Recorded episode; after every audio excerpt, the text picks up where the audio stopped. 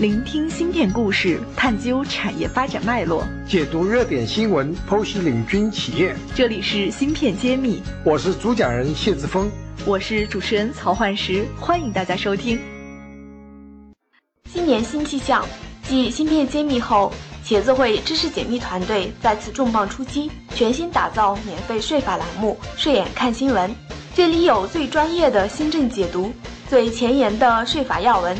现在点击“芯片揭秘”主播页面，或者直接搜索专辑“睡眼看新闻”即可收听，更有三十九个经典案例的进阶课程——税法故事会等着你。想了解更多，请添加文中客服微信号，入税法专属社群。大家好，今天我们有一位新的嘉宾到我们芯片揭秘录音棚来做客，是我们爱心学院。第五期的学员，同时他也是上海提牛机电设备有限公司的副总经理葛总。其实我们在这里，因为他是我们的爱心学员，我们暂且称为他葛同学。嗯，对，葛同学是一个非常有特殊标签性的人物。为什么？我这里先卖一个关子。我们最近一直在谈国产替代中国芯，在中国做半导体过程中很需要国产设备，他就是一个国产替代设备的创业者。并且现在公司也做得蒸蒸日上。今天我们请葛同学，也是要给他让他来讲一下他的创业心得。下面有请我们的葛总葛同学给我们大家打一个招呼。啊哈喽，大家好，我是葛灵武，呃，来自上海提牛机电设备有限公司。OK，然后今天我们第二个嘉宾还是我们依旧一如既往支持我们的谢志峰谢院长。哎，各位听友好。好的，那我下面想。先跟我们的葛同学聊一聊，什么样的一个机缘巧合让你能当年选择进入半导体行业？因为我觉得这个领域是一个非常非常技术型的。嗯，本身我学专业不是这个方面的。哦，你专业还不是半导体行业？对，偶然的机会呢，就是进入了这个半导体行业，正好是中芯国际刚建厂那个时期，正好呢就说是，呃，有一些前辈就是带入这个行业。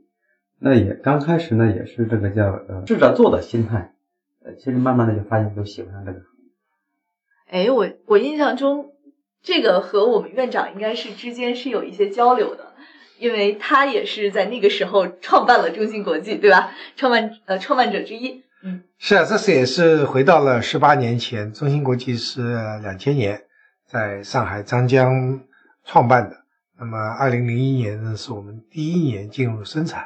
所以我们还是有交集，尽管那时候我们可能不认识。对，尽管那时候我们是在乙方，是在一个刚开始起步的阶段，所以说也是比较幸运，在那时候进入这个行业，进入这个产业进来，变得一发不可收拾。就这么些年就一直做过来。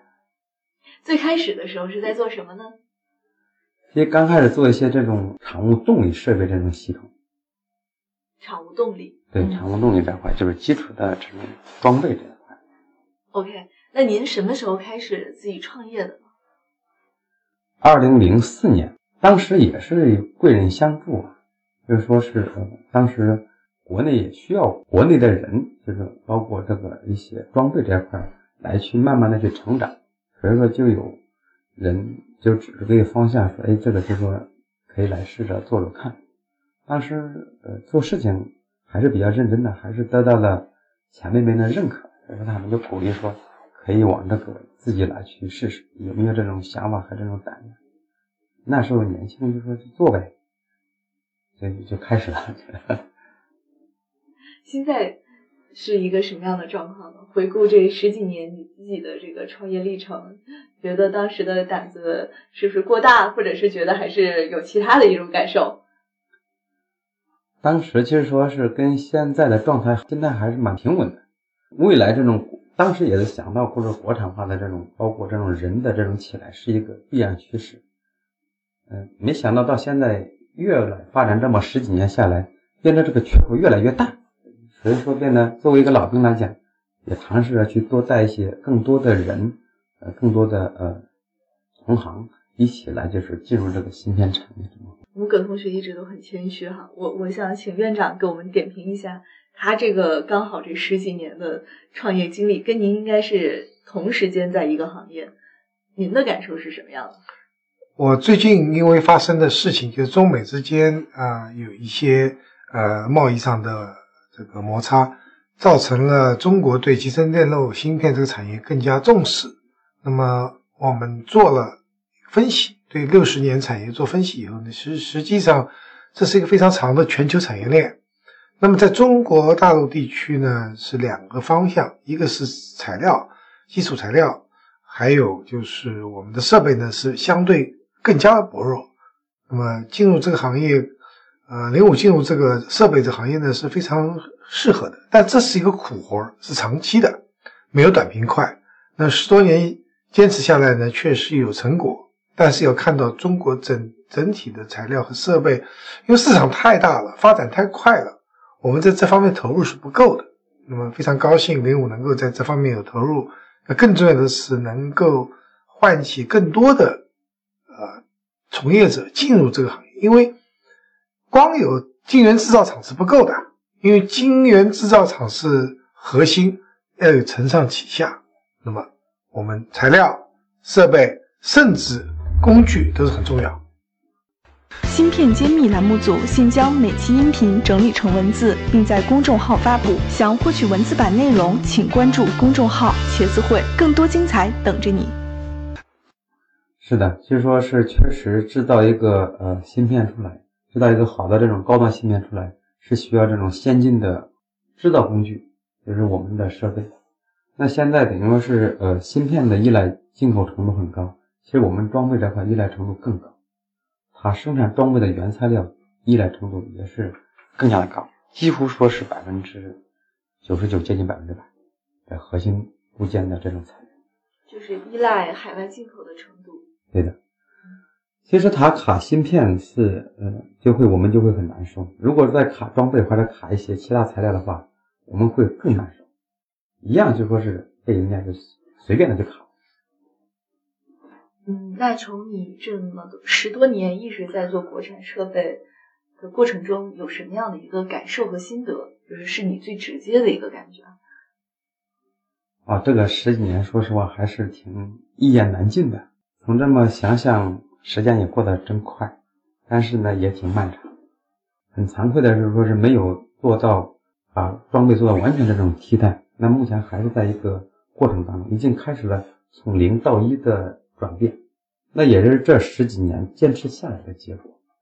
装备呢，它不同于其他的这个产业，它没办法快，一定是这个叫慢工出细活，一点一点做出来，是要累积的，是需要沉淀的，然后这样子可能才能引起后面这种厚积薄发吧。嗯，因为我看了您的专业是国际贸易。也不是搞这个工科的，我其实我我在这里还是觉得很很意外的，是不是有的时候是反而是外行可能更有这个胆量？我其实是想问一下葛总这方面当时是怎么考虑的？作为一个非工科人，还能去创业做这个技术含量这么高的一个行业？呃，男男生呢，相对来讲的话，对对理工科相对比较敏感。当初选专业跟学习的时候呢，其实对于未来的方向是没有方向的。对，那正好是有幸进入这个产业呢，就就就就做下来，觉得还是蛮有意思的。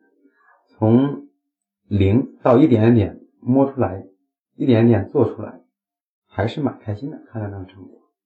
所以说，第一次做呃装备设备出来，整个从呃片子的投入，变成到这个达到。目的工工艺的话，这种时间这种控制一个流程过程，还是很兴奋的，还是很有成就的。这个过程觉得孤独吗？嗯，耐得住孤独，才能看得了繁华。那说明还是很孤独的。那它是一个反复过程，是一个坚持的过程，就是没办法去浮躁。很多人为什么问我叫提牛？就是说，嗯，像牛一样坚韧。得埋头默默的拉，第二个图个吉利，就是牛气。未来上市也是大牛股，是希望是个大牛股。我们也期待呃继续努力，能够尽早做到上市，或者是有更大的发展。对，因为今天我们请葛总来讲，他是一个很谨慎的人，说要埋头拉拉车，不想来去做太多的炫耀。其实我们还说。